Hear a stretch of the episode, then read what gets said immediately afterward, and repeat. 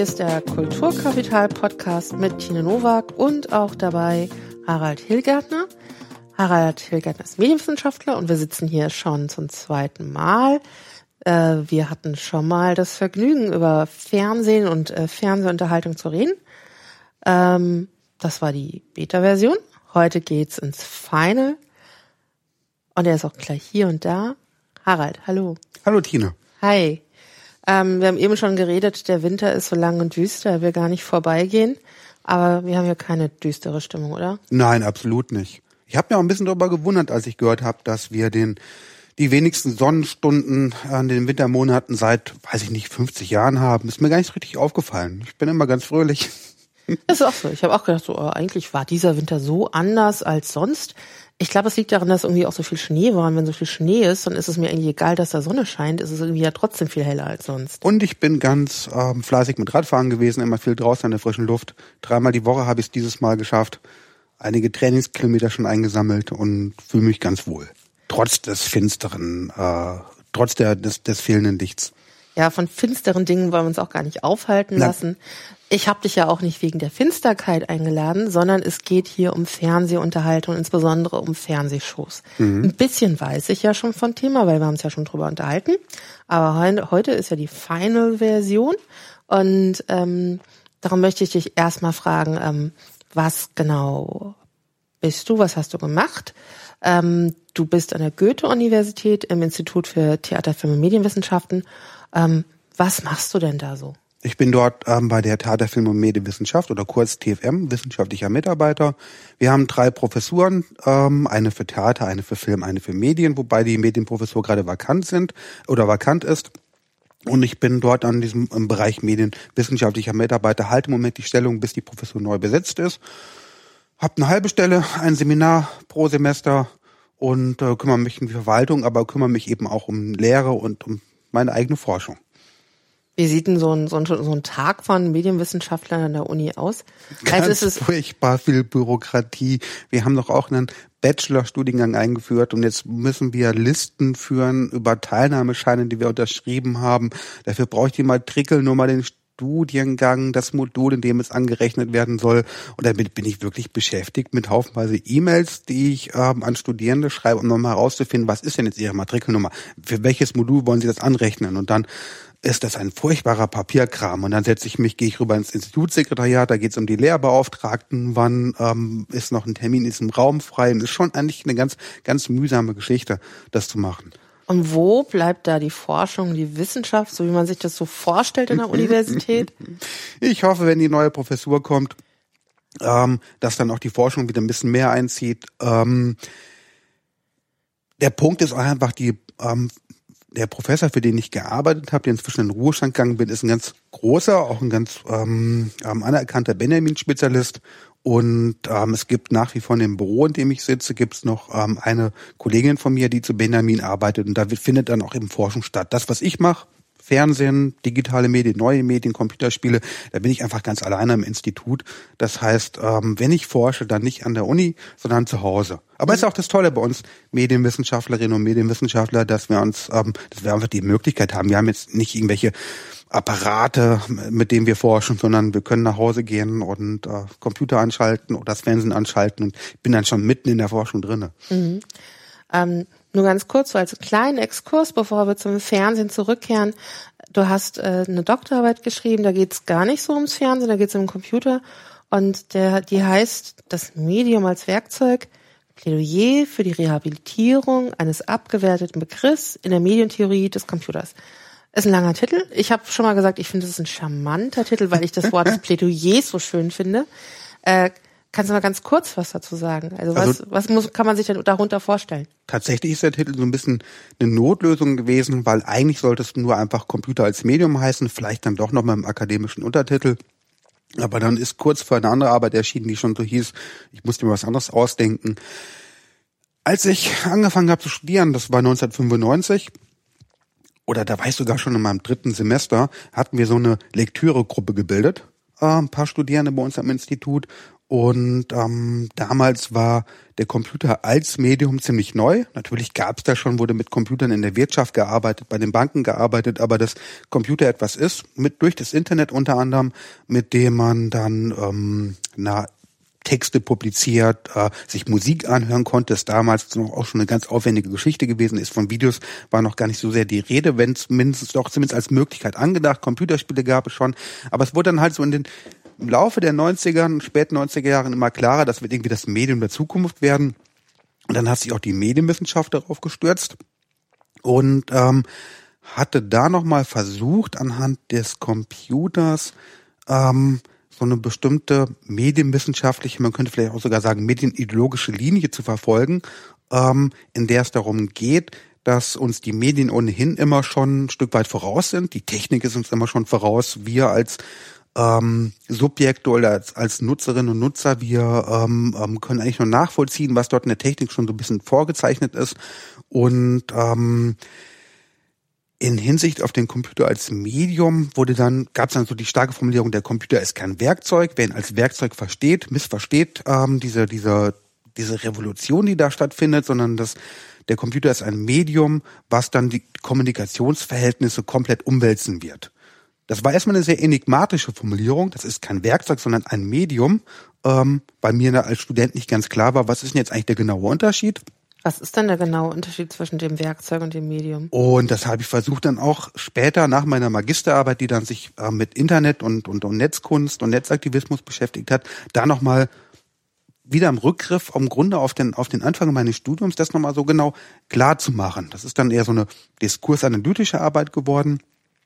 Und ähm, ich hole mal ein ganz klein bisschen aus, das schaffe ich aber in zwei, drei Minuten, um den Unterschied vielleicht nochmal deutlicher zu machen. Es also du erzählst uns jetzt schon nochmal ein bisschen was zum Werkzeug und Medium, wenn ich das richtig ja, verstehe. Genau. Das, das ist super, freut ja. mich. Nein, ähm, es gibt innerhalb der Computernutzung ähm, gab es drei unterschiedliche ähm, Nutzungsmetaphern. Ähm, das begann natürlich bei den frühen Computern, wurden die Computer wie, wie verwendet wie Maschinen. Ähm, wie, ähm, also es wurden dann, was weiß ich, man kann sich so vorstellen, es wurden dort Lochkarten eingegeben, ähm, damit aufwendige Komputationen, Berechnungen angestellt wurden, zum Beispiel irgendwie Raketenflugbahnen oder Versicherungsrisiken. Und es hat dann stundenlang gedauert ähm, bis ein Ergebnis herauskam. Das wurde dann an den an die Wissenschaftlerin, an den Wissenschaftler zurückgegeben. Ähm, wenn Fehler drin war und die Berechnungen falsch waren, dann musste das Ganze nochmal ähm, neu vorbereitet werden, nochmal neu durchgerechnet werden. Das heißt, das war wirklich so, man, man kann sich so vorstellen, man, man hat eine riesen Maschine vor sich, ein ganz großer Hebel, man zieht dran und die rattert dann und rattert dann und irgendwann kommt ein Ergebnis bei raus. Und so glaube ich, ähm, ähm, als Metapher ähm, ähm, formuliert, kann man sich auch die frühe Computernutzung vielleicht ein Stück weit vorstellen, bis dann die Computer so leistungsfähig wurden, dass man dann interaktiv mit ihnen arbeiten konnte. Dass man hatte dann eine Tastatur, ein Terminal und ähm, konnte einen Befehl eingeben und konnte dann die die die ähm, Berechnung im Grunde abwarten und ähm, wenn man einen Fehler gemacht hat, konnte man irgendwie die Fehler dann relativ schnell auch wieder ähm, korrigieren. Ähm, so dass sich, dass sich diese Nutzungsmetapher des Werkzeuggebrauchs ähm, etabliert hat. Werkzeug ist ja etwas, was man so in der Hand hat, ähm, mit dem man eine gewisse Virtuosität im Umgang erlernt. Dann die ersten Hacker entstehen auch in den 60er Jahren dann oder das Selbstverständnis eines Hackers. Und äh, man geht mit diesen Maschine, mit dieser Tastatur um, als wenn man ähm, ein Werkzeug benutzen würde und es wurden auch Programme geschrieben, die wie Werkzeuge im Grunde ein Stück weit funktioniert haben. Editoren natürlich, ähm, Programme, um Dateien zu löschen, Date Programme, um ähm, Texte ähm, ähm, ähm, zu sortieren oder nach, nach also alphabetisch durchzusortieren. Also kleine Tools, wie man sie auch von dem Umgang mit Linux her kennt. Der Begriff des Tools, der ist ja immer noch sehr geläufig. Und dann begannen die Computer noch leistungsfähiger zu werden. Dann kam das Netzwerk hinzu, dann ähm, ähm, gab es dann bunte Monitore, es gab die Maus, äh, es gab solche andere Eingabegeräte, so dass dann dieser dieser Umgang mit ähm, ähm, eher so stattfand. Hm, ja, ja, ich muss das noch ein bisschen differenzieren, aber das eher so stattfand, dass man wie mit einem Medium arbeitet, mit einem mit einem mit einer Apparatur arbeitet, die über diesen herkömmliche Werkzeugbenutzung schon ein Stück weit hinausgeht. Also im Grunde von der, von der Rechenmaschine zum Werkzeug, zum Medium. Genau. Ich kann noch mal, genau, in einem Satz kann man es, glaube ich, ganz wunderbar formulieren. Es kommen dann halt diese Interfaces und auf diesen Interfaces hast du dann den Desktop und du hast das, den Mülleimer und du kannst etwas anfassen und in den Mülleimer schieben. Und ähm, als wenn man direkt damit interagieren würde. Direct ähm, Manipulation nennt sich das, oder? Man kann sich das auch vorstellen, dann kommt später natürlich auch erst sowas wie Second Life und man geht Grunde in solche virtuellen Räume hinein, kommuniziert dort mit anderen Avataren und ähm, ich glaube, daran wird nochmal deutlich, dass das nochmal einen Unterschied bezeichnet zu dem, was eine Werkzeugnutzung darstellt. Dass man halt nicht Dateien nimmt und sie dann bearbeitet mit irgendwelchen, ähm, na, mit irgendwelchen ähm, ähm Kommandozeilen, ähm, Befehlen, sondern dass man so umgeht, als wenn man sie, also wenn man sie anfassen würde und ähm, bearbeiten würde. Das heißt, der, äh, der Nutzer oder die Nutzerin des Werkzeugs ist eigentlich so eine, so eine Arbeiterfigur. Und der des Mediums hat eher sowas von Gestalter, einer Gestalterin? Vielleicht, ein Stück weit, ja. Vielleicht kann man es auch so nochmal fassen. Ja. Nur die Medientheorie hat das dann wieder radikalisiert. Und ähm, in dieser Formulierung, das sei kein Werkzeug, sondern ein Medium, auch ein Stück weit versucht zu formulieren, ähm, dass die Maschine ähm, einem verstehenden Umgang, einem ähm, Umgang, ähm, wo, wo, wo der Nutzer, die Nutzerin noch Kontrolle über das ähm, hat, womit sie dann umgeht, ähm, entzogen wird. Also man könnte es auch nochmal so formulieren, das war auch immer der große Lieblingsgegner von bestimmten Teilen der Medientheorie oder der Medienwissenschaft Microsoft. Ähm, durch Microsoft wird den Nutzern diese Maschine entzogen und wir werden dann tatsächlich zu Nutzern im Wortsinne. Und das hat, das ist ein relativ wie soll ich das formulieren, ein relativ komplexer, komplexe Debatte gewesen. Das hat mit Medienwissenschaft zu tun, das hat aber auch mit Medienkritik zu tun. Und am Ende entstand halt so eine Vorstellung von einem Computer, ähm, auf den wir keinen Zugriff haben, den wir nicht mehr verstehen können, worüber wir kontrolliert werden können und ähm, ja, der uns entzogen wird als Apparat. Und was ich auch schon mal bei der unserer Beta-Version gelernt habe, war ja, dass deine Doktorarbeit, dass da durchaus so ein politischer Impetus war, weil du durchaus die Hoffnung hast, dass das sozusagen gar nicht so starr bleibt, sondern dass das Ganze sich doch nochmal aufbricht. Mhm. Und ähm, das kann ich jetzt so schon sagen, weil ich habe das ja schon von dir gelernt. Und das kam genau in der Zeit, als das Web 2.0 anfing und äh, äh, deine schöne Theorie hat sich dann plötzlich äh, einer, einer, einer Realität gegenüber gesehen, wo genau das passiert, dass der Nutzer plötzlich wirklich auch zum User und zum, zum Gestalter wieder wurde mhm. äh, und ähm, selber aktiv wurde. Und dieses mhm. Aktiv ist eigentlich der perfekte Brückenschlag. Super. Ähm, weil ähm, dieses Aktivwerden ist etwas, was du ja jetzt auch, auch jetzt eigentlich untersuchst äh, obwohl es ganz lustig ist, du forschst jetzt gerade zu non-fiktionalen Fernsehserien. Und äh, da denkt man ja erstmal, Fernsehen, das ist doch eine relativ passive Angelegenheit. So für den Zuschauer zumindest, oder die Zuschauerin. Ähm, wie funktioniert es denn da so mit dem Fernsehen und der Aktivität? Oder willst du nicht sogar erstmal sagen, was genau interessiert dich zurzeit an Fernsehen und was erforscht du da genau? Und dann können wir ja nochmal gucken, wo da die Aktivität bleibt. Vielleicht sogar so ein kleiner Ausblick auf die Zukunft, so, so diese Vorstellung, und ich glaube auch gar nicht so eine ähm, vollkommen haltlose Vorstellung, dass ähm, sich an YouTube kann man es ja ganz wunderbar sehen, aus den Fernsehzuschauerinnen und Zuschauern, die eben als passiv wahrgenommen wurden, ähm, mit, könnte vielleicht auch wirklich sagen, mit einem Mal solche Nutzerinnen und Nutzern von audiovisuellen Formaten, von, von Videos ähm, ähm, etablieren, herausbilden, die damit umgehen und arbeiten können, als hätten sie es immer schon gemacht. Ähm, das heißt, so die Zukunft äh, ist tatsächlich, dass das Fernsehen so etwas wird, was Teil dieses dieses Web-Kontinuums, dieses dieses ähm, wir ähm, ähm, gestalten Texte um, wir gestalten Videos um und ähm, so ein bisschen habe ich die Hoffnung oder die Vorstellung. Ich bin mal gespannt, was daraus wird. Ich habe es im Seminar mal versucht, mir hat aber niemand so richtig das ähm, abnehmen wollen, ähm, dass diese diese aktiven YouTube-Nutzerinnen und Nutzer, dass es ein Stück weit in Fernsehen, in dieser, dieser Technologie des Fernsehens schon mit angelegt ist, dass es ähm, so eine Art Konsequenz aus der Fernsehentwicklung ist. Ich muss mir jetzt auch noch mal ein bisschen genauer durch den Kopf gehen lassen. Als ich gestern an meinem kleinen Büchlein geschrieben habe über non-fiktionale Fernsehunterhaltung, ähm, habe ich noch mal versucht, diesen Gedanken klarer zu machen. Komme ich vielleicht oder hoffentlich auch gleich nochmal darauf zurück. Ähm, mir geht's darum, dass ich ähm, neues Büchlein schreibe. Keine Habilitationsschrift, keine Qualifikationsschrift. Das habe ich mir erstmal ähm, versucht, die Hürden möglichst nicht so hoch zu setzen. Vielleicht wird dann etwas ausführlicheres Buch ähm, daraus. Gerade die letzten Tage habe ich mich ein bisschen mehr mit diesem theoretischen Überbau beschäftigt oder Unterbau oder wie man das auch bezeichnen möchte. Aber erstmal geht es mir ganz konkret, auch aus Seminaren heraus, ähm, ich beschäftige mich fern mit Fernsehshows der Gegenwart. Das war dann am ersten Mal habe ich das Seminar in Braunschweig ähm, gegeben. Das war 2010. Mhm auch schon wieder ewig her. Und da waren halt gerade ganz aktuell war ähm, ähm, natürlich ähm, Schlag den Rab, ist ja nach wie vor aktuell, gibt's auch schon nochmal deutlich länger. Ähm, Rach der Restauranttester, die Super Nanny, ähm, Zwegert, Raus aus den Schulden, also diese Shows, die vor drei, vier Jahren im Fernsehen liefen, die wir am Seminar besprochen haben.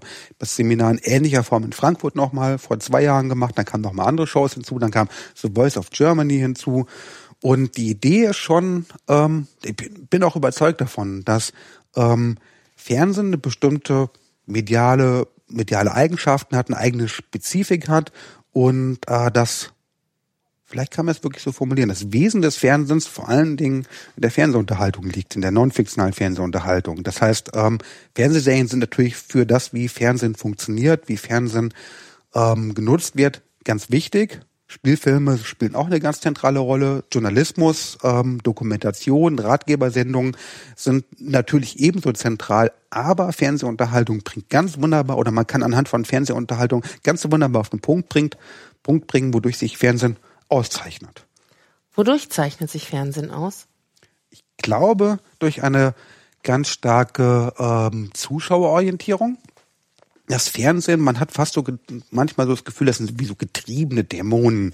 Sie sind irgendwie so drauf angewiesen, seinem Publikum zu gefallen. Ähm, einfach nochmal ein anderes oder anhand einem Beispiel kann man es einfach mal deutlicher machen, dass sich die Literatur, äh, die schöne Literatur, äh, der Roman, ähm, ein Stück weit auch zu so einer Autonomie ähm, entwickeln konnte im Laufe der letzten 200 Jahre und ähm, ich hatte, ich war bei einer Podiumsdiskussion eingeladen im Literaturhaus, da war auch Andrea Diener. Das war auch eine ganz spannende äh, Diskussion. Es gab auch einen Autor, der hat auch von sich selbst ein sehr empathisches Autorschaftsverständnis. Er war halt so ein richtiger Autor, Autor, könnte man sagen. Und es ging um ähm, Literaturkritik 2.0. Und es ging darum, äh, dass äh, inzwischen ähm, die Leserinnen und Leser angefangen haben, nicht nur bei Amazon ähm, einfach auch zu beschreiben, was sie dort gelesen haben, was ihnen gefallen hat und äh, tatsächlich auch Literaturkritik zu schreiben.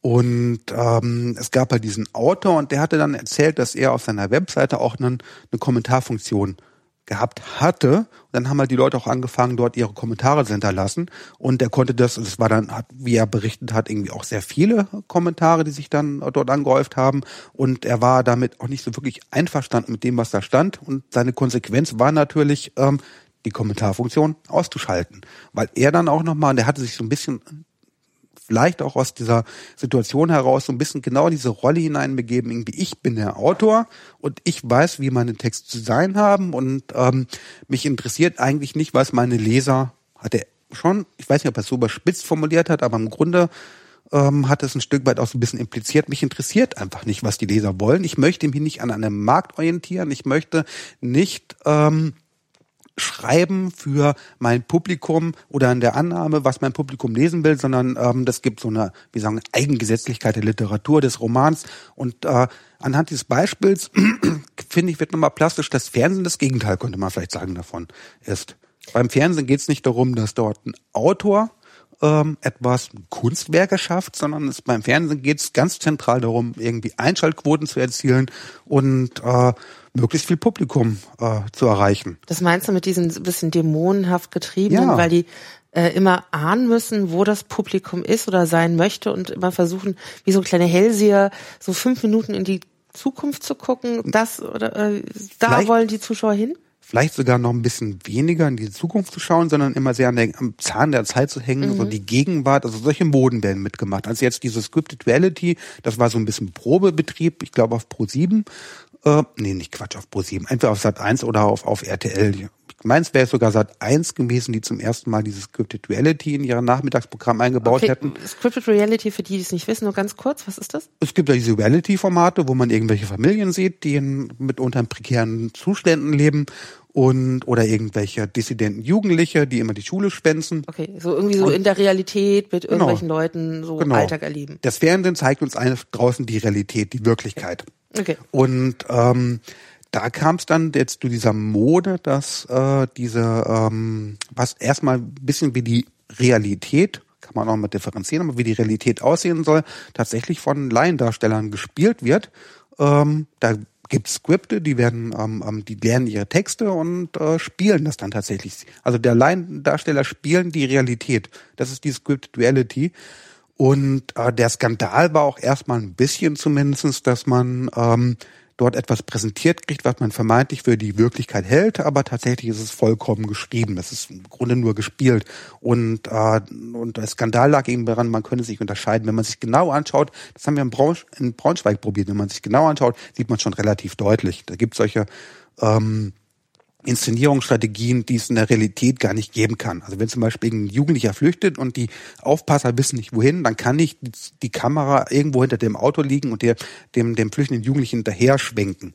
Da weiß man sofort, das muss doch irgendwie vorher abgesprochen gewesen sein, was da passiert. Und das ist Scripted Reality und das war so eine Mode. Das wurde als Probebetrieb, ich glaube auf Sat 1 dann nachmittags in diese normalen Reality-Shows, äh, in diese normalen Reality-Serien ähm, ausgestrahlt und ich weiß nicht warum, ich habe auch versucht, es herauszufinden, ähm, hat das einen relativ großen Anklang bei dem Publikum gefunden, so dass ähm, Sat1 wohl angeblich selbst überrascht war über die steigenden Quoten durch Scripted Reality und dadurch kam es zu so einer Mode. So das haben die, die anderen Sender haben auch damit angefangen. Die öffentlich-rechtlichen dürfen ja nicht, also die, die haben ja auch schon so ein gewissen, so ein gewisses Skrupel. Ähm, aber es kam dann auf einmal diese Mode zu Scripted Reality. Und jetzt läuft gerade sowas wie Berlin Tag und Nacht. Ähm, wirklich mit ganz großem Erfolg und wirklich, ich weiß nicht, schon seit zwei, drei Jahren. Erstmal war das total trashig und jetzt haben die ja, ja ihre Fans ähm, so, so, so einen Fanstamm etablieren können. Und ja, und das meine ich irgendwie, sie können vielleicht nicht in die Zukunft schauen, aber sie müssen ganz genau schauen, was machen die anderen, was ist erfolgreich, greifen das dann auf, variieren das aber immer. Das Fernsehen ist so ein ganz großes Versuchslabor. Das ist wie so, ähm, wie so Reagenzien, die zusammengekippt werden und dann hat man irgendwie so zwei Gläschen und dann kommt irgendwie eine orangene Flüssigkeit bei raus, die sich womöglich noch erwärmt oder ähm, ähm, schäumt und äh, das ist dann irgendwie ganz toll und dann sehen das die anderen Sender und dann wollen die was ähnliches haben, damit es aber nicht ein pures Plagiat ist, soll es halt nicht orange sein, sondern grün, aber auch schäumen sich auch erwärmen.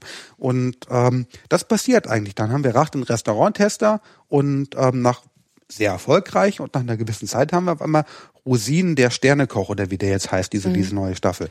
Wo, woher kenne ich denn noch eigentlich, was äh, eine Scripted Reality ist und was eine richtige Reality Show ist? Also ich finde, die, die, die, die Grenzen sind da doch recht fließend. Die sind fließend. Also wenn du selbst bei sowas wie diesen, diesen Koch, Koch, ich helfe irgendwelchen armen Restaurants-Serien, weiß ich nicht, ob das Realität und was da sozusagen gestaltet ist oder äh, es gibt diese Immobilienserie, wo irgendwie man sich irgendwelche Wohnungen anguckt und ich habe die vor Jahren geguckt und war am Anfang irgendwie relativ überzeugt, dass das echt ist und irgendwann wurden diese Wohnungsbesichtigungen immer immer absurder und dann äh, klar, dann kann man das auch natürlich im Internet nachlesen, dass das natürlich alles geschrieben und ach, also das das ist dann auch schon richtig gescriptet und dran habe ich trotzdem das Gefühl, dass vielleicht drei davon gescriptet, aber eine ist dann doch echt. Man weiß es gar nicht. Man weiß nicht so wirklich. Am Ende steht dann, weiß, ich glaub, weiß nicht, ob die gesetzlich verpflichtet sind, eher nicht, aber am Ende steht dann, dass die ähm, Sachen, dass die, dieser, das, was zu sehen war, auf Tatsachen beruht, aber tatsächlich nachgespielt wurde.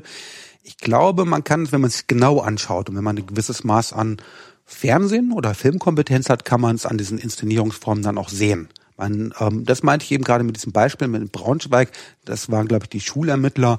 Ähm, und es gibt dann so eine, zum Beispiel, also es gibt ganz, es gibt immer wieder mal Rückblenden, wo dann nochmal irgendwie aus der Vergangenheit erzählt wird. Es gibt dort ähm, ähm, ähm, so Parallelmontagen. Es gibt dort ähm, Kamerapositionen, die ja nicht zufällig gewählt sind bei solchen Inszenierungen. Und ähm, die dich darauf, also relativ deutlich darauf stoßen, dass das irgendwie abgesprochen sein muss. Ähm, allerdings dein Beispiel mit den Immobilien, äh, Immobilienshow, ist da so ein bisschen schwieriger, weil die nicht so filmisch angelegt sind. Die kommen irgendwie schon sehr unprätentiös daher. Und ich glaube, du hast vollkommen recht, die Grenzen sind fließend. Ich denke, wenn man sich da zu mehreren hinsetzt, sich das mal genauer anschaut, merkt man relativ eindeutig. Zweifel sind immer möglich, aber relativ eindeutig, was gescriptet ist, was nicht gescriptet ist. Aber ich glaube, dass für einen Großteil des Publikums, ich weiß es nicht so genau, oder vielleicht. Also wie realistisch ist, also wie realistisch ist, ist denn eine Realität, ähm, wenn die schon so inszeniert ist, wie zum Beispiel, es gibt diese ganzen Tier, äh, der Tierarzt geht nach dort, der Bauerntierarzt geht auf ein Land, der vom Tierheim holt irgendein Tier irgendwo ab und bringt dir das zum irgendwelchen Gnadenhof und das sind schon, also das glaube ich schon, das sind so echte Fälle und das sind auch echte Kühe, die aufgeschnitten werden. Aber nichtsdestotrotz, also man, man, äh, die Tür geht auf und plötzlich bin ich mit der Kamera hinter der Frau, die die Tür öffnet. Das heißt, das Kamerateam ja, war ja schon ja, in der Wohnung genau, drin. Das und trotzdem ich. ist es eine echte Katze, die ins echte Tierheim mhm. geht. Und dann ist es eine Realität und doch ist sie inszeniert. Ja. Also sie ist doch trotzdem das. Skript, aber sie ist trotzdem die Realität. Es gibt so ein seltsames Hybrid. Darf ich ganz kurz Medien mhm. oder medientheoretisch das ausholen? Alles hier ähm, was das Fernsehen kennzeichnet gegenüber dem Kino etwa. Natürlich waren früher Nachrichten fanden im Kino statt, das gab es die Wochenschauen, ähm, aber das Fernsehen hat dem Kino mal hat dem Kino oder dem fotografischen Film voraus, dass die Signale, die aufgezeichnet werden, die sind dann schon elektronische Signale umgewandelt, die können dann ähm, per Funk oder per Kabel übertragen werden und können unmittelbar an einem anderen Ort ausgestrahlt werden. Das ist ja das auch, was Videokünstler so fasziniert, dieses, dieses Loopback oder dieses ähm, ähm, Closed Circuit TV. Und ähm, das hatte damals aber auch, glaube ich, ein Stück weit nach wie vor eine ganz große Faszination auf die Zuschauerinnen und Zuschauer. Es gibt irgendwie so große Fernsehmomente. Und einer der ganz großen Fernsehmomente war damals die Krönung von Königin Elisabeth. Und äh, das Fernsehen hatte damals dann direkt live davon berichtet. Und es gibt dann ähm, solche Zuschauerreaktionen, Kritikerstimmen auch, die wurden damals in der Bunten abgedruckt, das große Fachorgan für Fernsehkritik gewesen. War wirklich die Bunte. Wenn man sich mit Fernsehkritik und Fernsehgeschichte befasst, dann ist die Bunte äh, und die Gong auch irgendwie relativ wichtig, weil er auch wirklich auch über Fernsehen geschrieben wurde. Spiegel außerdem auch noch.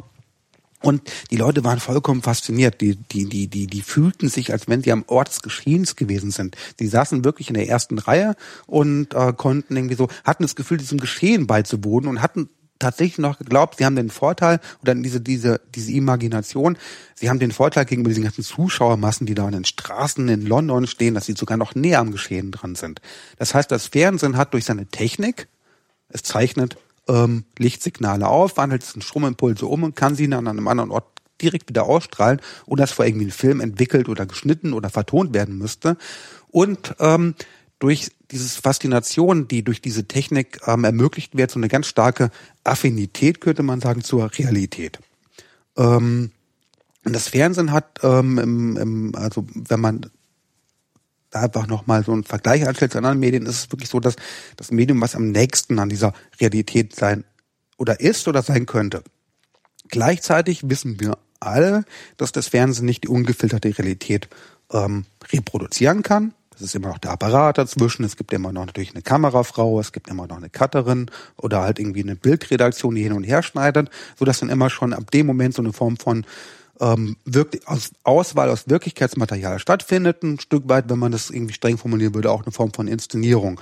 Und das Fernsehen ist auch ein Stück weit, weil die wollen ihr Publikum ja schnell informieren, die wollen ihr Publikum bei der Stange halten, irgendwie auch darauf angewiesen, irgendwie das, was sie zeigen, soll auch spannend sein. Und das soll irgendwie zugespitzt sein.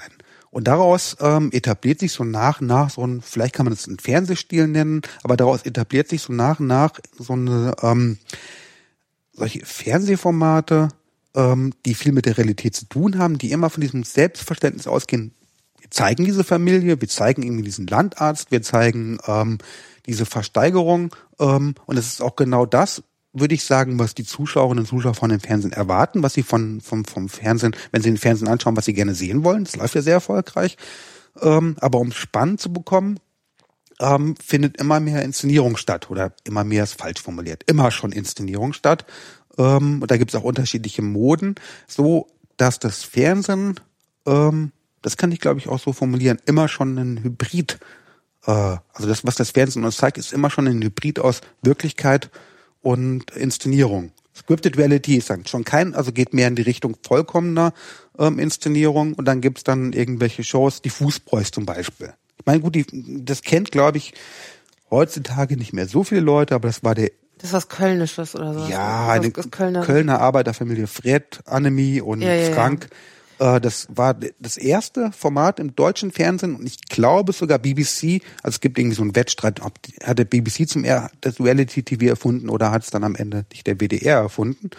Ähm, und es gibt eine sehr ambitionierte Dokumentarfilmerin, Ute Diel, ähm, die diese Kölner Arbeiterfamilie gefilmt hat. In der DDR haben die sowas auch gemacht. Die haben dann wirklich so versucht, nochmal so das proletarische Leben zu zeigen und haben dann damals mit Filmkameras, haben die dann ähm, die Geburt eines Kindes und die, die Jugendweihe und erster Schultag. Irgendwo, also findet man da heute irgendwas äh, äh, in irgendwelchen Filmarchiven auf YouTube oder so zu dieser DDR-Dokumentation? Ich habe nur drüber gelesen. Ähm, ich habe nichts gefunden. Ich habe es nicht entdeckt. Muss man vielleicht mal irgendwo recherchieren. Und die haben das mit Film gemacht und die Ute Deal hat ein Stück weit, das ist ja auch so ein eher sozialdemokratischer, sozialistischer oder wie auch immer Ansatz. Wir zeigen irgendwie das, die Wirklichkeit. Also das Fernsehen ist auch immer etwas gewesen, was eher auf der Seite der, der Linken, glaube ich. Die Linke hat es immer gehasst, das Fernsehen, aber gleichzeitig ist es auch eine, eine Apparatur, ähm, die uns das, das tatsächlich auch das proletarische Leben zeigen kann. Nicht so wie ich will das nicht so zuspitzen, aber das Kino ist eher auf der Seite des, der Roman sowieso auf der Seite des Helden. Ähm, das, also was im Kino irgendwie stattfindet, ist irgendwie James Bond und und und, und Wonder Girl und was im Fernsehen stattfindet, ist irgendwie ähm, Fred Fußbräuch. Ähm, oder Schimanski. Oder Schimanski. Und äh, sie hat eben auch versucht, ein Stück weit irgendwie so dieses proletarische Leben zu zeigen. Die haben eine Doku gemacht, die war auch dann erfolgreich, die ist dann noch auf, glaube ich, mehrfach wiederholt worden. Und ähm, die haben zehn Jahre später diese Familie wieder besucht, um mhm. zu schauen, was ist aus denen geworden. So ein bisschen wie in der DDR natürlich. Ähm, wir besuchen die an verschiedenen Stationen im Leben und schauen, wie die halt dann immer sozialistischer und immer bessere Menschen werden. Ähm, nein, sie ist halt dann zurück zu diesen Fußboys und daraus ist diese, diese ähm, wöchentliche Reality Doku geworden. Die sind, die sind mittlerweile so richtige Stars, gell? Also Köln kennt die, glaube ich, jeder. Ja, die nach wie vor jeder. Das ist schon wieder einige Zeit her, das heißt, die geraten nicht mehr Vergessenheit, aber das findet man bei YouTube. Immer nur so kleine Ausschnitte. Man kann aber inzwischen DVD-Editionen ähm, bei Amazon oder wo auch immer Amazon ist gerade im Moment böse. Also bei anderen nicht bei Amazon bestellen. Und äh, die sind schon, das finde ich auch interessant. Als sie angefangen haben, ähm, haben die, glaube ich, ich glaube, es ist auch dieser Charme von den Fußpreußen. Es wurde auch natürlich, kann man auch ein Stück weit kritisieren. Die sind sehr unprätentiös und man kann den zuschauen, wie sie sich Käsebrote schmieren und wie sie die Zehennägel schneiden und äh, die haben dann eher scheußliche Wohnzimmereinrichtungen und, und sind dann aber trotzdem ganz stolz auf ihre Möbel. Und äh, die sind, glaube ich, erstmal relativ unbefangen mit dieser Kamera umgegangen. Und dann kann man bei der Ute Dieden im Interview nachlesen, wie aber so nach der Zeit, ähm, die sich an die Kamera gewöhnt haben und dann aber auch schon gesagt haben, irgendwie, wir machen das jetzt mal anders. Ein Beispiel, was die Ute Diel auch bringt dann in diesem, in diesem Interview, ganz wunderschön, dass Fred normalerweise einen Weihnachtsbaum mal vier Wochen vorher kauft. Also wenn die Weihnachts, wenn die Weihnachtsmärkte öffnen und die ersten Weihnachtsbäume sind zu kaufen, dann geht er dahin und kauft sich den Weihnachtsbaum, damit er keinen Stress bekommt an Weihnachten. Und dann hat er sich halt für ähm, diese, ähm, für die Fußbräuchs, für diese Fernseh-Reality-Format hat sich überlegt, zusammen mit der, der Ute Diel gefragt, sag mal, ist es nicht, wäre es nicht mal gut, ich ging wie am 24. los und kaufe mir den Weihnachtsbaum. Und was passiert denn dann da? Das heißt, Fred Fußbräuch oder die Fußbräuchs haben dann angefangen, selbst, sich selbst zu inszenieren und irgendwie sich zu überlegen, was könnte eigentlich unsere Sendung noch spannender machen. Und das meine ich irgendwie. Man hat beim Fernsehen mit Realität zu tun. Der eine Pol, die ungefilterte Realität, auf der anderen Seite die ähm, vollkommene Inszenierung. Und äh, die ganzen Sendungen ähm, im Fernsehen befinden sich auf dieser Skala. Und ich würde fast sagen, die meisten befinden sich ungefähr in der Mitte. Ähm, da ist die Realität, wie du gerade gesagt hast, da ist irgendwie dieser Landarzt und das wird aber trotzdem irgendwie inszeniert, weil dann steht die Kamera doch schon in diesem Raum drinne. Und man weiß immer, die Leute gucken dann ganz überrascht. Das ist auch ganz schön bei Vera hilft. Da ist dann, dann ähm, kriegt man auch wirklich so, die, die machen ganz gerne nochmal Großaufnahme und dann sind die Leute total überrascht. Da ist ja Vera, aber dabei steht schon die Kamera in diesem Raum. Natürlich ist Vera da. Und, und, und äh, es ist immer so dieses Hybrid. Aber es ist nicht interessant. Also ich meine, äh, die Fußbräuchs, das ist WDR, also öffentlich-rechtliches Fernsehen. Da gab es das schon ganz früh und da war das anscheinend äh, sehr erfolgreich, aber kein Trend. Und momentan oder seit Jahren gibt es diesen Trend des Alltags, der Authentizität. Oh Gott. Authentizität. Authentizität. Äh, und das findet sich aber jetzt gar nicht mal so im Öffentlichen mehr, sondern eher in den Privatsendern.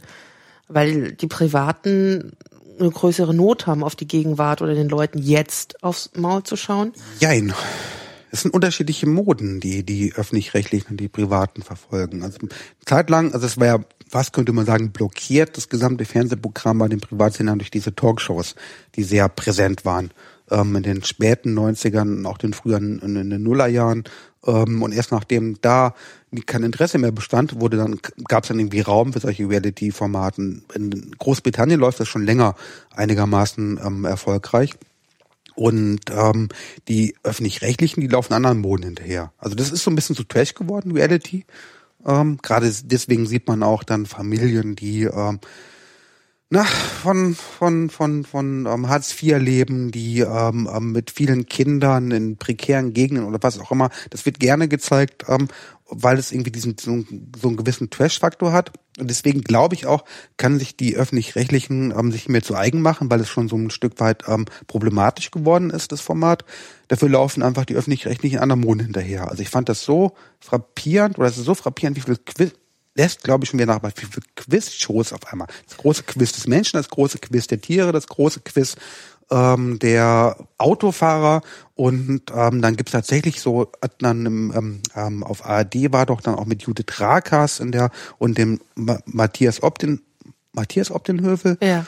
Und ähm, wer war der dritte nochmal im Bunde? Die hatten noch dann so eine Art Casting-Quiz-Show gemacht, irgendwie. Der klügste Deutsche. Okay. Oder die, und dann waren auch ein paar Frauen dabei, die immer noch betont haben, die klügste Deutsche, fand ich ganz toll von denen. Und wo sie ein bisschen Schlag den Rab ähm, kopiert haben, wo die aber auch irgendwie das Quiz-Show-Format selber nochmal ähm, ähm, variiert haben. Und die große Mode, könnte, ich, könnte man sagen, des öffentlich-rechtlichen Fernsehens sind Bildung und Quiz-Shows. Aber wo sich so das öffentlich-rechtliche und das Private trifft, ist doch diese, dieses Format der 100 besten Musical, ja, ja, also, also genau. von, von die, die, die, die Hits der 70er, 80er, die 100 wichtigsten sonst was, aber die, die, die 100 25 peinlichsten Fernsehmomente. Die lustigsten Komiker Niedersachsens. Die 25 die peinlichsten Deutschen.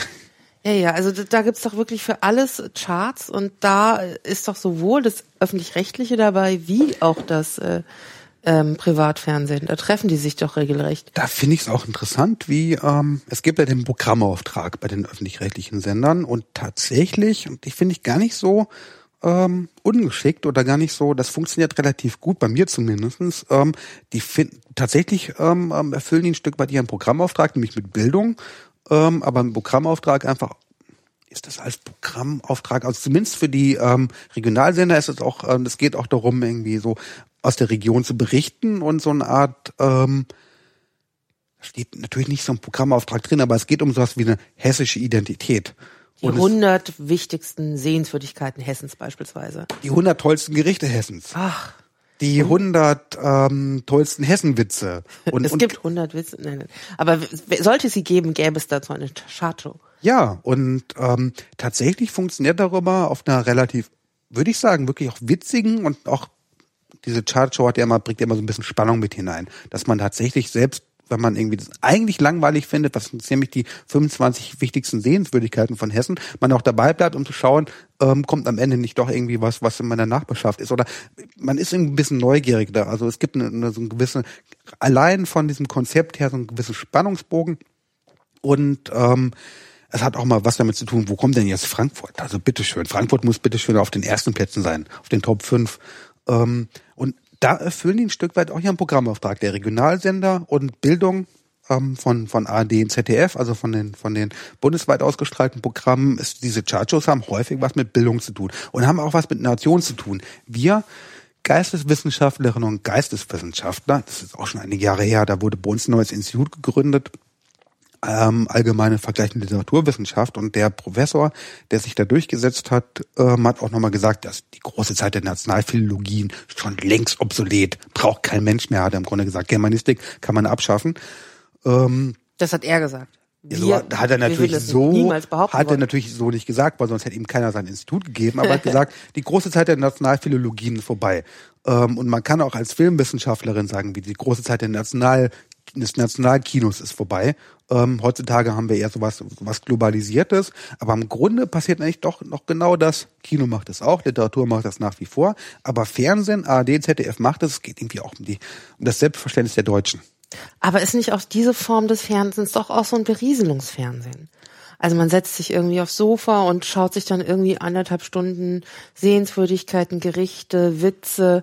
Äh, also gerade wenn es um die witzigsten Komiker, das, das ist ja auch so viel das sind so Kindheitskomiker, Ja. Rudi Carell taucht auf. Das ist doch so ein Berieselungsfernseher. Machst du doch gar nicht viel, dann nimmst du dir dein Popcorn und schaust dir das an. Wo ist denn da diese große Aktivität? Ich weiß, es geht bei dir ums aktive Fernsehen. Mhm. Da komme ich gleich nochmal ganz kurz darauf zurück, aber da haben wir noch eine andere Bestimmung. Wir haben ja vorhin schon mal ganz kurz darüber gesprochen, was irgendwie, was das Fernsehen kennzeichnet. Hybrid aus Realität, also kann die Realität reproduzieren, es steht aber so ein seltsames Hybrid. Und zweite Bestimmung des Fernsehens wäre eben, Fernsehen ist etwas, der Apparat steht in den Wohnzimmern zu Hause, der, der Apparat ähm, ist, da ist permanent, es gibt ein permanent laufendes Programm inzwischen. Man kann das Fernsehen immer einfach einschalten und laufen lassen. Wenn man zum Beispiel Single ist, ähm, lässt man den Fernsehen nebenher laufen, damit man sich nicht so alleine fühlt. Wenn man ein Paar ist, ähm, kann man den Fernsehen nebenher laufen lassen, immer wieder mal hinschauen, sich ein bisschen unterhalten und sich einfach davon ablenken lassen. Das Fernsehen ist tatsächlich von seiner apparativen Anordnung etwas, was sich auch zu dieser, genau zu dieser Berieselung einlädt. Und genau das findet man auch im Programm dann wieder. Weil das Fernsehen ein Apparat ist, was in diesen privaten Räumen ist, äh, relativ klein und relativ wenig aufmer also relativ klein ist und ein Stück weit auch, weil es in den Alltag integriert ist, relativ Aufmerksamkeit auf sich ziehen kann, finden wir auch diese Berieselungsformate dort wieder. Das gehört einfach zum Fernsehen, zu diesem medienwissenschaftlich formuliert, zu diesem Dispositiv des Fernsehens gehört eben diese Berieselung mit hinzu und das finden Sie auch in dem Programm wieder. Und Bildung ist es aber an dem, wir hatten ja bei dem, bei dem, bei der Alpha-Version schon mal ganz drü- drüber gesprochen. Die Es Beta. In der Beta-Version drüber Beta. gesprochen. In der Alpha gibt's Gott sei Dank noch Okay. nicht.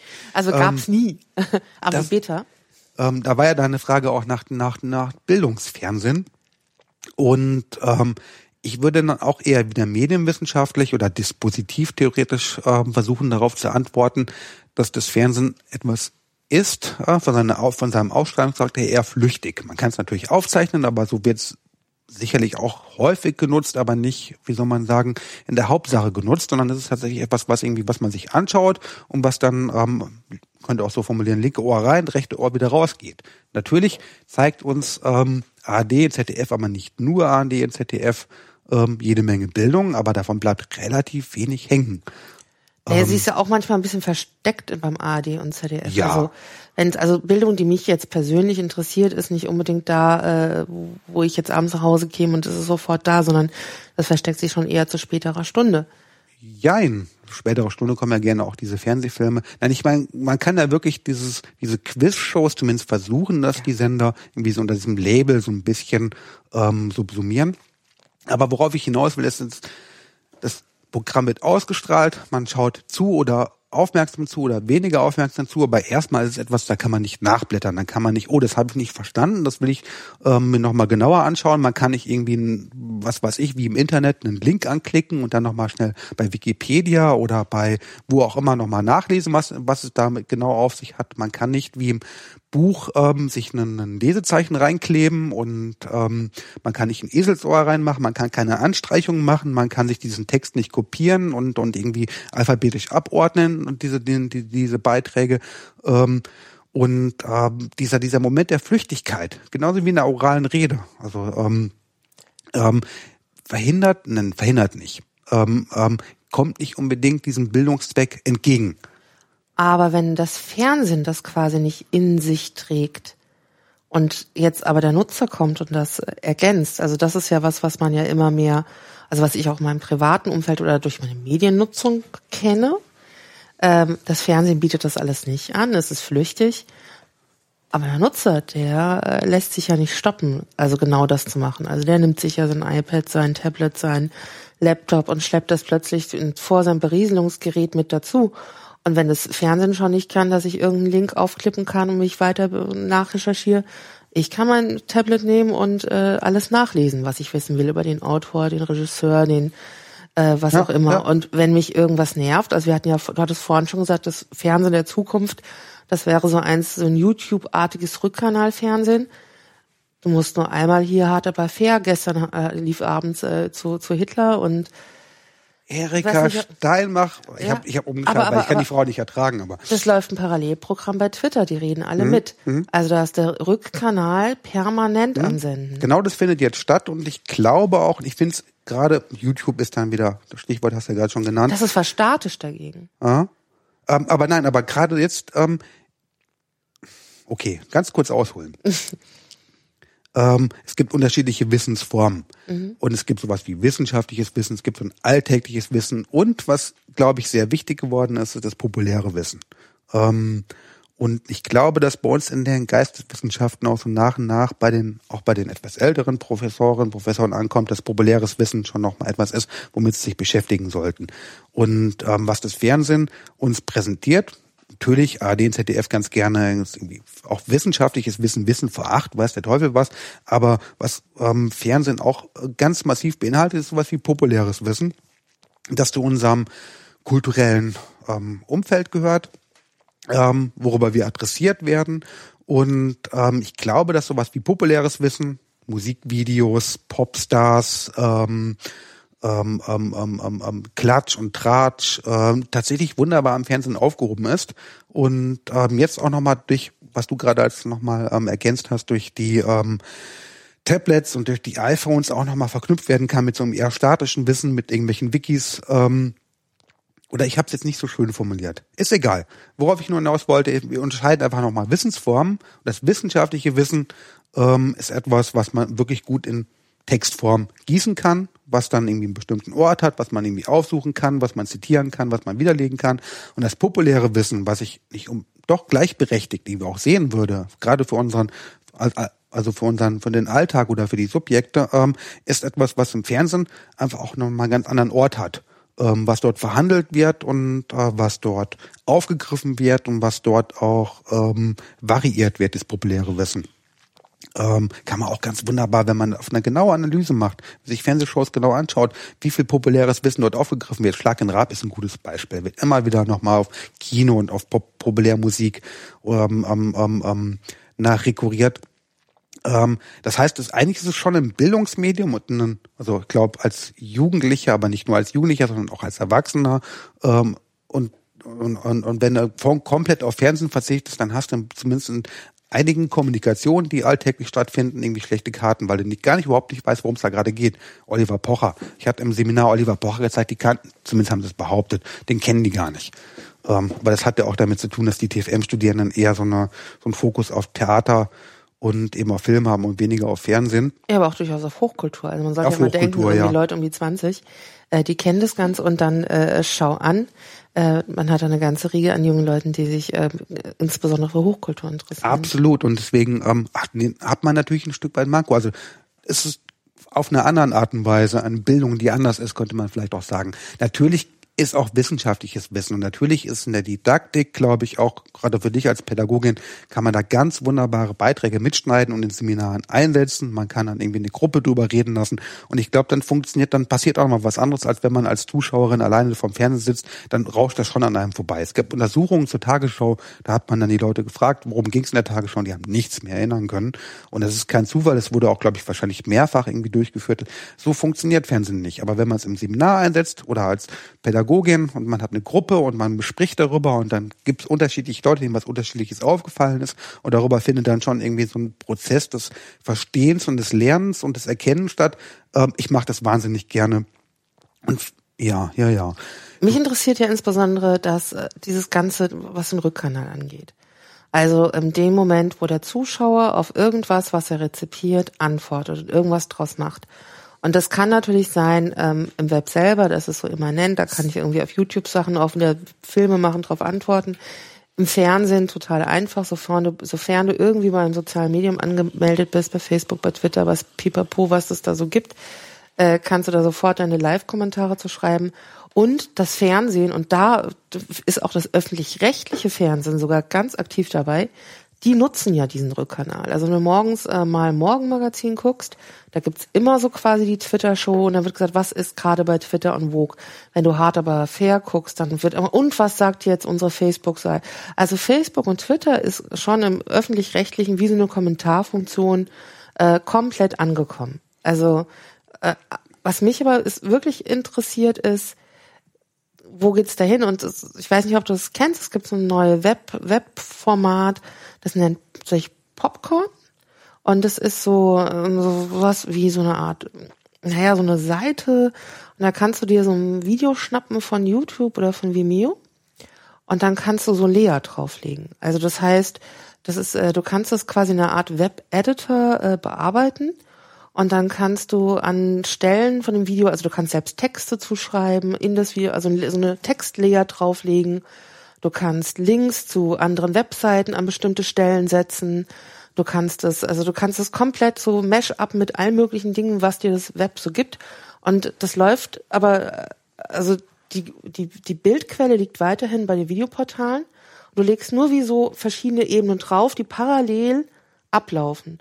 Und diese Layer kannst du dir nur, auch nur auf dieser Popcorn-Seite, die du angelegt hast, im Web angucken. Die kannst du dir auch nicht runterladen oder so. Und du kannst dann plötzlich mit etwas, was im Web ist, was dir nicht gehört, wo du eigentlich, wenn alles okay ist, das Urheberrecht noch nicht mal angetouched wird, weil äh, du es da auch nicht wegnimmst, äh, aber mit diesen Layern äh, parallel ablaufen lassen. Super spannend, ich kenne es noch nicht. Ähm, es hat es ja schon bei YouTube gegeben, wenn auf einmal nochmal so kleine Texte eingeblendet wurden. Das kann man wahrscheinlich einem ganz normalen Video-Editor machen und dann steht drin Link unten im, im Kommentar steht dann mitten im Video drinne oder und dann haben die schon solche so kleine Textbaufragmente waren immer schon da drinnen. Das mit den Layers finde ich gerade sehr sehr spannend. Erinnert mich auch daran, dass es gibt einen Medienphilosoph, den ich sehr schätze, Willem Flusser. Von dem gibt es ein Essay, einen langen Essay, 150 Seiten lang, ins Universum mit technischen Bilder. Und dort entwirft er so ein bisschen die Perspektive, der ist 91 ums Leben gekommen und der Essay ist, glaube ich, von 86, also uralt, würde man sagen.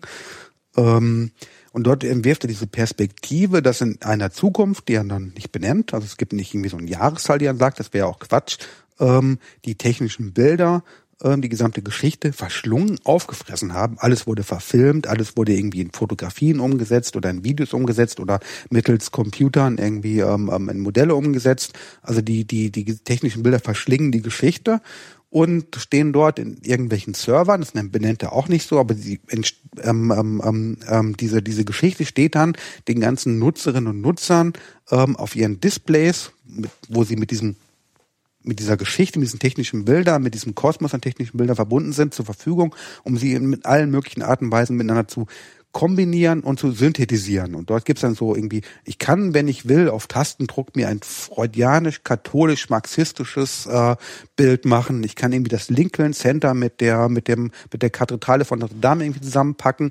Und ähm, jetzt, wo du das erzählst mit dem Popcorn, ähm, muss ich natürlich sofort daran denken, weil diese Vorstellung irgendwie, man hat irgendwie auf Tastendruck alles, irgendwie Texte, Musik, Töne, aber auch alle Bilder zur Verfügung und kann die irgendwie miteinander komputieren und irgendwie zusammenpacken und Sachen zusammen ähm, mischen, die eigentlich überhaupt nichts miteinander zu tun haben. Ähm, bestätigt nochmal, bestätigt. Im Grunde ähm, ist das nochmal ein Hinweis auf, auf diese, äh, auf diese Medien, oder erinnert mich an diese Medienprophetie. Also, super spannend, ich muss es mir anschauen. Aber bevor wir es vergessen, du hattest ja vorhin gefragt nach der Aktivität, weil ich glaube, wir sind uns ganz schnell einig, dass es die ein Stück weit auch so in die Richtung geht das. Und das machen die öffentlich-rechtlichen sehr gerne mit Twitter ähm, mit diesem Rückkanal. Es gab auch schon viel früher natürlich mit Telefon solche Versuche. TED war ja auch so eine ganz große Ted, Geschichte. Ja.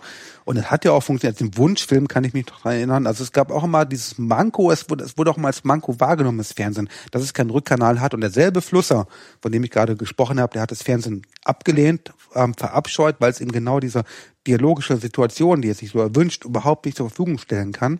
Aber du hattest vorhin mal gefragt nach Kann ich noch ganz kurz? Ja. Aber kannte Flusser nicht Telespiele mit Gottschalk? Ich meine, das ist doch Dialog. Nee. Also ich meine, das ist doch Dialog mit dem Publikum. Na, äh, ob es kannte, aber hat, also Flusser ist schon so jemand, der sehr. Der hat keinen Fern, der hat keinen Fern gesehen. Der hat auch nicht mal einen Computer gehabt. Viel über Computer geschrieben, aber der hat auf Schreibmaschine geschrieben. Das wusste er aber auch. Das hat er auch noch gleichzeitig reflektiert. Also ähm, der hatte auch Fernsehen immer total oder diese ganze Videotechnologie immer Massenmedien ohnehin abgelehnt, bis er dann mit einem Medienkünstler in Frankreich, Louis Beck, glaube ich, äh, zu tun hat. Und davon war er total fasziniert, wie dieser Medienkünstler, dieser Videokünstler auch, glaube ich, ob er mit Lehrern gearbeitet hat, aber man, man konnte da schon Bilder miteinander mischen. Das fand der total faszinierend. Ähm, und, und daraus ist dann auch nochmal dieses Universum mit dieser Gedanke zum Universum technischen Bilder entstanden, dass man sowas wie Video-Essays machen kann. Ähm, wie heißt nochmal dieser berühmte Video-Essayist? Äh, komme ich vielleicht auch gleich, komme ich gleich wie auf den Namen. Und dass man da. Wenn, wenn du nicht drauf kommst, ich tue es in die Shownotes schmeißen. Also da ist auf jeden verschiedene Fall. Bildquellen ähm, miteinander vermischen kann und ähm, er hat es aber tatsächlich nicht genutzt, die Sachen. Der hat das irgendwie so, der hat, der war fasziniert davon und, und hat das imaginiert, nennt das ja auch immer. Der redet auch, der ist sehr sprachbewusst und kann aus diesem Begriff der Imagination auch irgendwie sehr viel dann auch nochmal ableiten. Ähm, und, und, und er wirft solche Szenarien, ohne dass er sich wirklich mit diesen Sachen auskannte. Eigentlich auch faszinierend. Wir waren ja eben auch schon gewesen, äh, den Weg hinzufinden zum aktiven Mhm. Zuschauer. Und du hast ja auch gerade schon gesagt, ja, die äh, öffentlich-rechtlichen benutzen gerne auch Twitter und Facebook als Rückkanal. Ähm, aber wo, wo, wo wird denn gerade dann dadurch, also wird, ist, ist das schon die Aktivität des Zuschauers oder siehst du in deiner jetzigen Forschung für das Büchlein den aktiven Zuschauer eigentlich woanders? Mhm. Ich sehe den nochmal woanders. Ähm, ich glaube, dass die Inszenierung der Fernsehunterhaltung immer schon auch nochmal natürlich ganz stark, darauf wollte ich ja ganz am Anfang nochmal massiv hinaus, irgendwie die Zuschauerinnen und Zuschauer adressiert, dort abholt, wo sie oder er ist, ähm, in den Wohnzimmern, in den Kinderzimmern, wo auch immer. Und ähm, ich habe jetzt neulich auch nochmal ganz gut, ähm, ich habe zu Hause ein Büchlein beim Aufräumen entdeckt, das nennt sich TV Trash, The Show I Love to Hate. Es gibt einen Aufsatz darin von Knut Hicketier. Das ist der große Doge der Fernsehwissenschaft in, in der Bundesrepublik. Von dem gibt es auch ein ganz dickes Buch über die Geschichte des deutschen Fernsehens. Wenn man was über das Fernsehen lernen will, dann sollte man auf jeden Fall Knut Hicketier lesen. Ähm, und von denen gibt es einen Aufsatz auch über TV-Trash oder über Fernsehmüll und ähm, hat ein bisschen Theorie gemacht. Das ist mir jetzt gar nicht mal so wichtig, als dass er dann auf ein Beispiel eingeht, nämlich auf Kerner. Ich weiß dummerweise gerade gar nicht mehr so genau, worum es da ging. Ich glaube, es ging um Fremdgehen. Und ich glaube, es ging irgendwie um junge Männer, die da sind und ähm, die ähm, dann sich ganz, ganz freimütig einbekennen, irgendwie untreu zu sein und und und und äh, wirklich so etwas präsentieren vor der Kamera, vor der laufenden Kamera, was sozial vollkommen inakzeptabel ist. Und es gibt, wie damals in den Talkshows immer, ähm, gibt es so ein Publikum. Das Publikum ähm, fängt auch an, dann mit den Leuten, mit den beiden Jungs auf der Bühne zu debattieren und äh, sie zu konfrontieren und sich im Grunde mit denen zu streiten. Und ähm, das ist eigentlich genau, Kerner war früher mal äh, genau bei solchen, mit solchen Formaten zugange.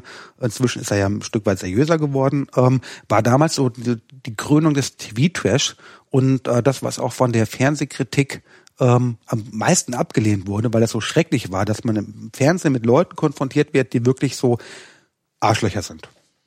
Nazis sind oder ähm, ähm, Snobs sind und und und und immer auch wieder konfrontiert werden mit dem Publikum, die so ein Stück weit auch das ähm, das hört sich furchtbar an, das kann ich so nicht formulieren. So ein Stück weit auch so ein moralisches oder ein ethisches Empfinden repräsentieren. Und was Knut Hicketier dann daraus macht, das finde ich ganz großartig, ist, dass er dann sagt, irgendwie, was da ähm, stattfindet, ist so ein erstmal natürlich inszeniert, aber erstmal wie, wie ein offener Diskurs erscheinender Selbstverständigungsprozess über Gesellschaft, über Umgang mit anderen Menschen und ähm, über ähm, ähm, wie wir tatsächlich miteinander umzugehen haben, wie wir uns zu verhalten haben in der Gesellschaft.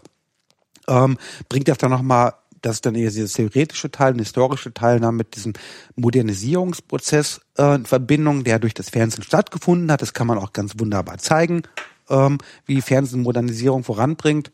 Ähm, was aber auch da auch nochmal deutlich macht, ist, also das macht er weniger explizit als vielmehr implizit deutlich, dass wir als Zuschauerinnen und Zuschauer von dem Fernsehen ganz häufig, ganz, ganz häufig, ich würde fast sogar sagen stets, in die Rolle eines ähm, Begutachters gesetzt werden.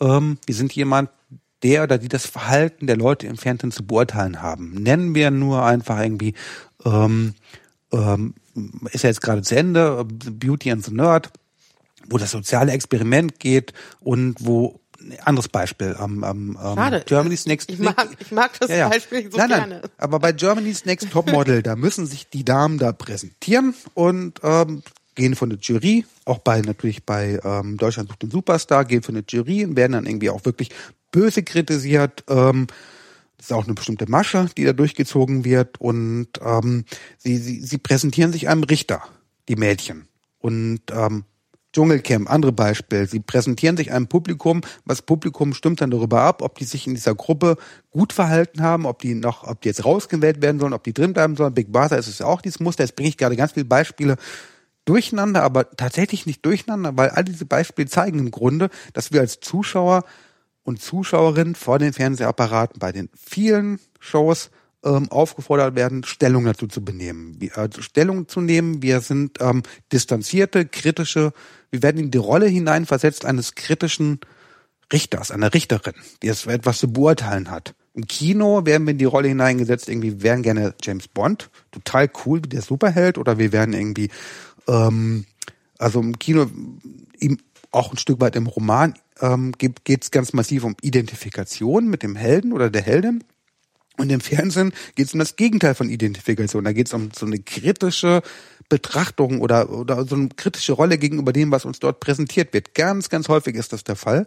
Ähm, man kann die Leute auch natürlich nett finden. Das sind nicht alle Leute im Fernsehen ganz schrecklich, die uns präsentiert werden, aber häufig ähm, ähm, werden wir von denen, also wir identifizieren uns nicht mit ihnen. Und das nennt sich dann in der Fernsehtheorie oder auch irgendwie in der Soziologie, die sich für Fernsehen interessiert hat, eine Handlungsrolle. Das heißt, als Zuschauer oder Zuschauer werden wir in Handlungsrollen ähm, oder werden uns Handlungsrollen angeboten.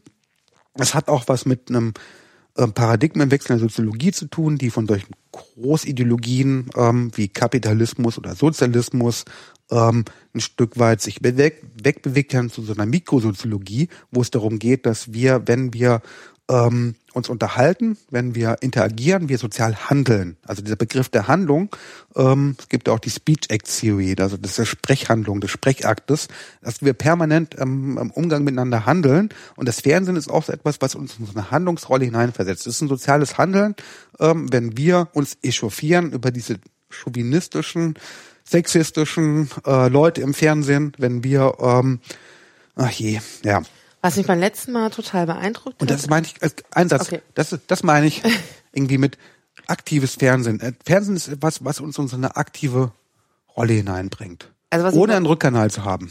Was ich mir beim letzten Mal auf jeden Fall total gut gemerkt habe, war, und das habe ich gleich in meinen Sprachschatz mit aufgenommen, dass das Fernsehen Kommunikationsanlässe schafft. Mhm. Und das habe ich schon, das habe ich schon bei Gesprächen zweimal benutzt also nicht unbedingt auf Fernsehen, aber dass irgendwas einen Kommunikationsanlass schafft. Anschlusskommunikation. Genau, Anschlusskommunikation. Toll. Mhm. Das habe ich auch schon so benutzt und habe das Wort sofort wieder vergessen, Egal. als ich jetzt gebraucht mhm. habe. Aber dieses Wort der Anschlusskommunikation habe ich jetzt schon wirklich zweimal bei Gesprächen benutzt, weil ich das irgendwie total gut finde. Man kann das auch so für verschiedene andere Situationen super anwenden. Mhm.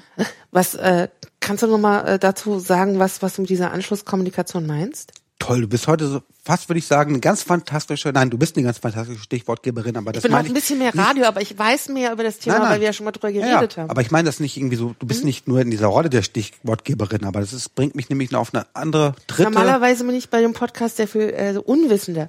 Heute weiß ich tatsächlich ausnahmsweise ein bisschen mehr über das Thema. Nein, das bringt mich auch noch mal zu einer anderen irgendwie, was, was Fernsehen auszeichnet, mhm. so einer Aspekt seiner Medialität.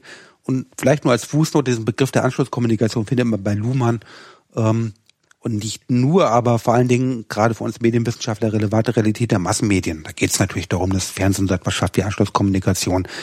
Die Realität der Massenmedien beginnt mit dieser schönen Formulierung. Alles, was wir über die Welt wissen, ähm, wissen wir aus den Massenmedien.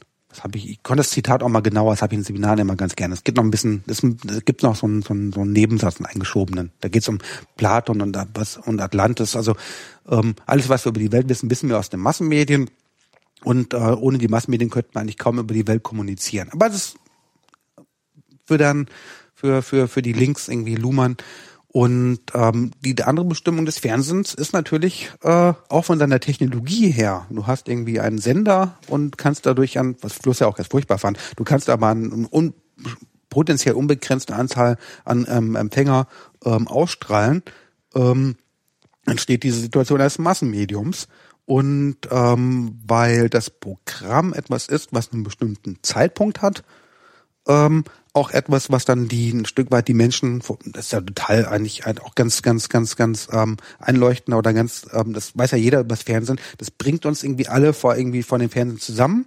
Und ähm, es gibt bestimmte Sendungen, von denen wir ein Stück weit sogar annehmen können, das kennen die anderen, haben die auch gesehen. Ähm, das hat inzwischen nachgelassen. Das war früher viel präsenter in unserer Jugend noch. Naja, Ähm, in Deutschland ist es ja auch ein bisschen so, dass es sich noch ein bisschen mehr erhält, äh, dadurch, dass die Medien in einer bestimmten Weise noch äh, versendet werden oder auch nicht. Also ich meine, du kannst vielleicht nur eine Woche lang äh, dir die Sachen anschauen, aber äh, sie verflüchtigt. Das Fernsehen ist tatsächlich gewollt flüchtiger, als es sein könnte. Ähm, aber es bringt, also es schafft dann einfach Anlass zu Kommunikation über Fernsehshows, gerne über Fernsehshows. Sport ist nochmal was anderes, da würde man sagen, der Anlass zur Kommunikation ist der Sport selbst, aber natürlich, ohne dass es im Fernsehen, nee, lassen wir das mit dem Nein, aber Sport. nein, aber man kann super. Also ich meine, wir waren, wir waren ähm, letzte Woche privat äh, auch weg, also auch mit anderen Leuten. Und äh, wir hatten uns ja auch bei, bei unserem Beta-Talk schon über The Beauty in the Nerd unterhalten. Und im Privaten haben wir uns ja auch weiter unterhalten. Wie ist es denn jetzt ausgegangen? Weil ich tatsächlich ja die, die ersten 15 Minuten der ersten Sendung gesehen hatte und äh, aber auch die letzte Sendung fast komplett. Und äh, wir beide so ein bisschen fasziniert auf diese Sendung geschaut haben. Ja. Also du vielleicht mit einem sehr viel professionelleren Blick und ich einfach mit Das so einer so- ähm, erlegenen äh, Faszination für das, was ich gesehen habe. Aber ähm, wir, wir fanden das eigentlich beide so ein sehr charmantes Format. Ja, also die haben schon, den Moderator habe ich nicht gemocht. Aber was die uns präsentiert haben, was sie uns inszeniert haben, was die ähm, ähm, ähm, im, Bildschnitt auch später nochmal herausgearbeitet haben, ist irgendwie, als ich da hing, die Beauties, als ich da hinkam, habe ich gedacht, irgendwie die Jungs, die sind einfach nur hässlich und blöd. Und ähm, jetzt merke ich, die Nerds haben ja, sind da, die haben ja ganz viel Herz. Die sind da total lieb.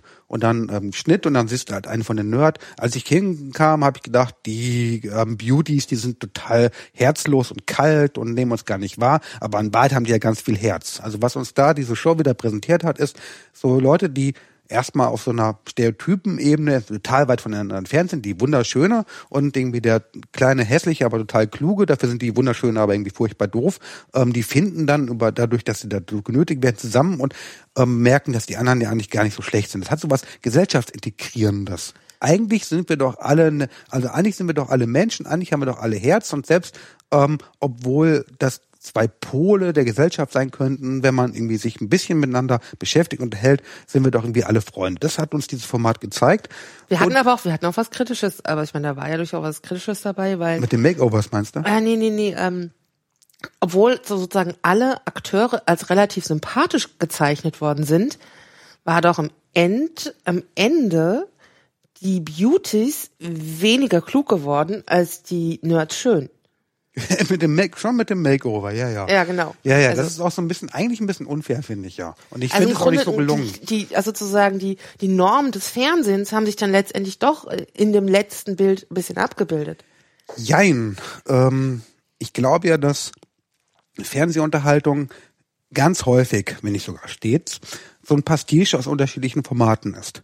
Ähm, Beauty and the Nerd reagiert natürlich auch auf äh, Big Bang Theory, reagiert aber eben auch auf ähm, Game Shows, andere Game Shows, reagiert natürlich auch auf, auf ähm, Germany's Next Topmodel. Und bei Germany's Next Topmodel geht schon auch nur um das Makeover. Die Mädchen, wenn sie da anfangen, sind schon etwas, ähm, ja, sind schon hübsche, meistens viel zu dünne Mädchen. Aber so im Laufe der Shows werden die immer schöner. Und dann müssen sie werden Ende, aber nicht dicker. Die werden nicht dicker, genau, aber sie werden immer schöner, die werden immer irgendwie inszeniert und, und, und, und das haben die einfach versucht, irgendwie diesen Element aus Germany's Next Topmodel, weil sie wissen genau, die Zuschauerinnen und Zuschauer sind auch Mädchen, haben die einfach dann übernommen. Ob es gelungen ist oder ob es nicht gelungen ist, wir fanden es doof. Vielleicht hören die unser Podcast und werden bei der zweiten Staffel von Beauty and the Nerd das mit dem Makeover nicht machen, sondern würden dann aber ich glaube, man kann, man kann das auch nicht machen mit den Mädchen, dass man denen irgendwie so so so so ähm, Biopod anschließt und denen irgendwie ganz viel Wissen über Star Wars und, und über Star Trek irgendwie eintrichtert. Ähm, Brauchen sie ja auch nicht. Also Brauchen also, sie nicht, also, also genau. ist es auch irgendwie, irgendwie auch ein bisschen doof, weil einerseits äh, beklagen wir, dass die Nerds schöner werden, aber andererseits tun wir den Mädels auch irgendwie ganz schön Unrecht, dass wir denen natürlich auch so vorwerfen, dass die quasi zu wenig gelernt hätten. Also ich meine, letztendlich folgen die auch normierten Mustern, die sie da zu erfüllen haben. Ja, und ich meine, eigentlich ging es auch bei Beauty and the Nerd häufig um Nerdwissen und das war dann ähm, schon auch eher spaßhaft gemacht. Also auf, auf, also die Fragen waren auch ähm, zu den Nerd-Universen. Das war dann irgendwie so Populärkultur wurde da abgefragt. Es ging ja eigentlich gar nicht um Bildung.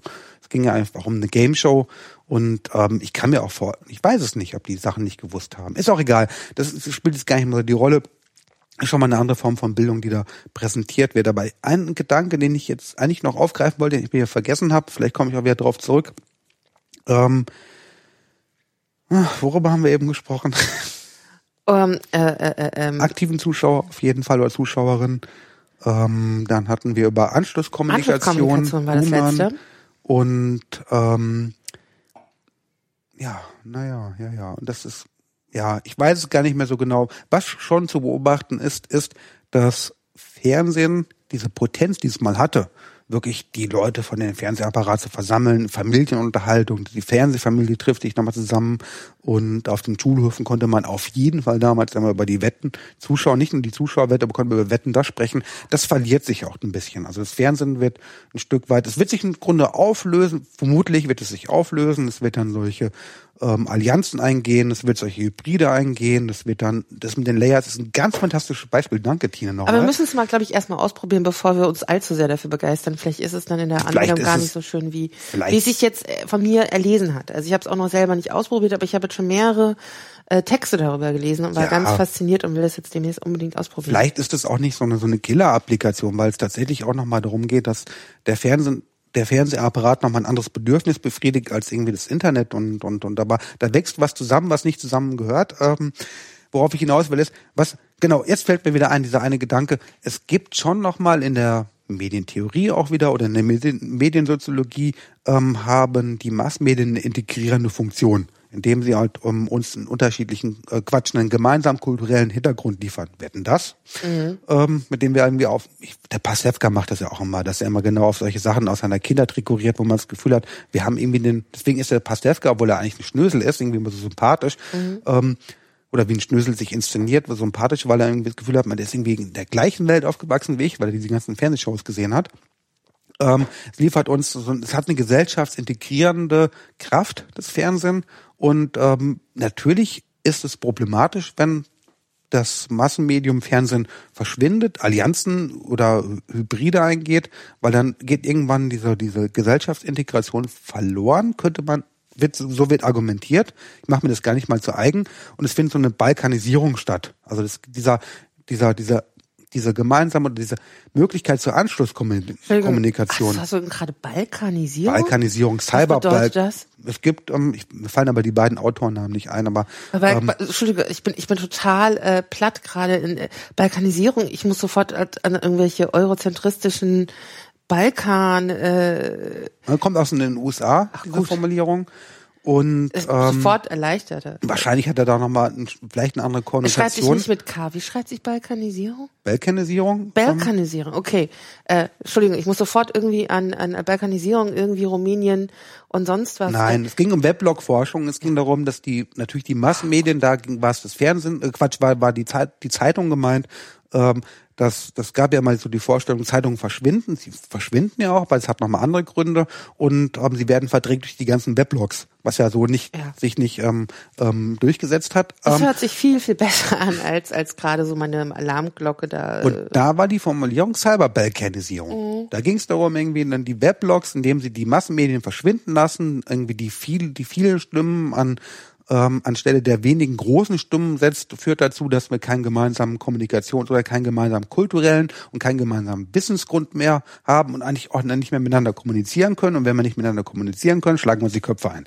Aber das Lustige ist doch eigentlich, dass die noch schnelleren Medien als die äh, oder die Kanäle als die Weblogs, äh, Twitter eigentlich dazu geführt haben, dass viele Leute, die sozusagen vorher gar nicht so richtig viel mehr Fernsehen gesehen haben, sich vor dem Fernseher noch viel besser zusammensetzen können, weil die jetzt alle in äh, hundertfach die gleichen Sachen sehen können. Also vorher hast du sozusagen, hast du dich ja nur mit deiner Familie unterhalten und äh, wetten das geguckt und jetzt guckst du mit irgendwie 500.000, 2.000, 3.000, 4.000 Leuten zusammen, schlag den Rab, wetten das und äh, äh, die Wie viel ganzen tausend?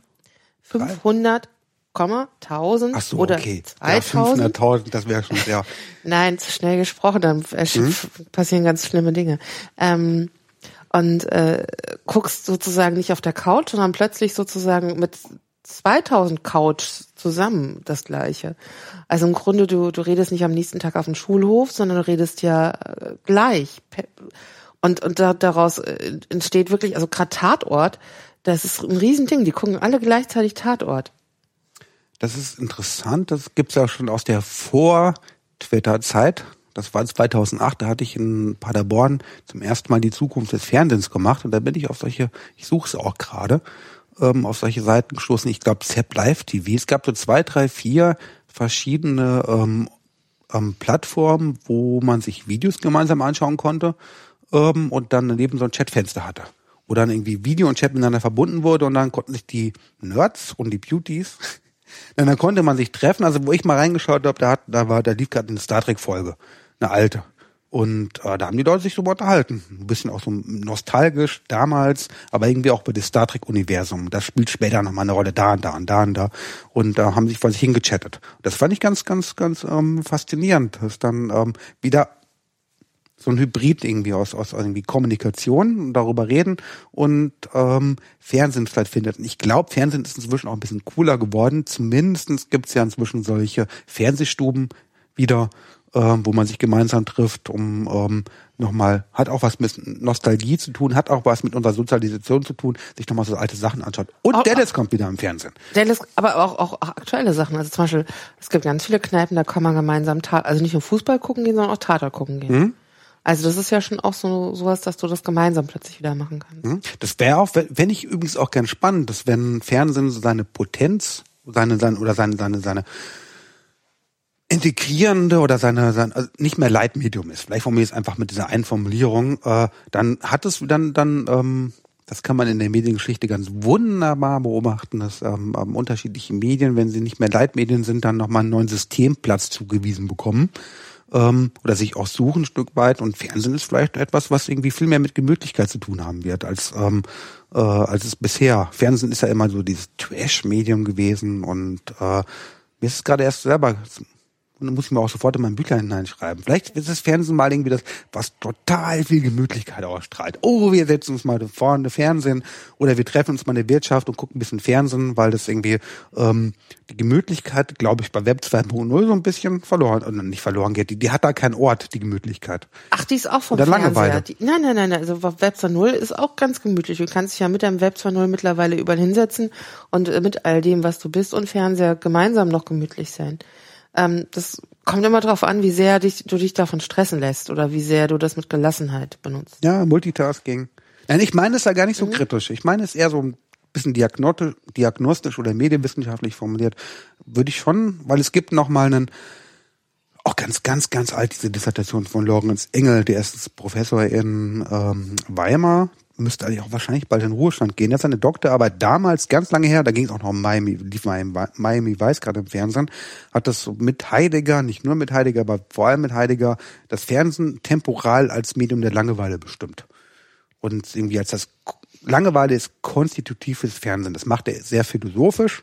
Ähm, und, und, und vielleicht erstmal mit Langeweile meint er nochmal was anderes, weil es als beim herkömmlichen Sinne meint, aber fand ich erstmal total einleuchtend. Ähm, das Fernsehen was mit Langeweile zu tun hat, irgendwie Zeitvertreib, Zeit totschlagen. Ich habe mit, mit einer Studentin zu tun gehabt, die schafft es auch nicht, endlich mal ihre Hausarbeit zu schreiben. Und äh, sehr fernsehkritisch ist sie. Sie findet das Fernsehen ganz furchtbar. Im Seminar Unterhaltung hat sie eigentlich an fast nichts ihm ein gutes Haar gelassen. Ähm, bis sie dann nach dem Seminar, nach dem Semester zu mir kam. Wir wollten Hausarbeit absprechen und äh, mir dann deutlich wurde, sie leidet unter dem Fernsehen, weil sie nicht wegkommt davon. Sie sitzt dann da und schaltet die Glotze an und dann ist der Tag rum. Die Arme. Und deswegen finde ich es auch irgendwie ganz, sie, sie, sie setzt sich irgendwie diesem, dem, dem auch so aus, was, was eigentlich gar nicht ertragen kann und kommt, kommt trotzdem irgendwie nicht von weg.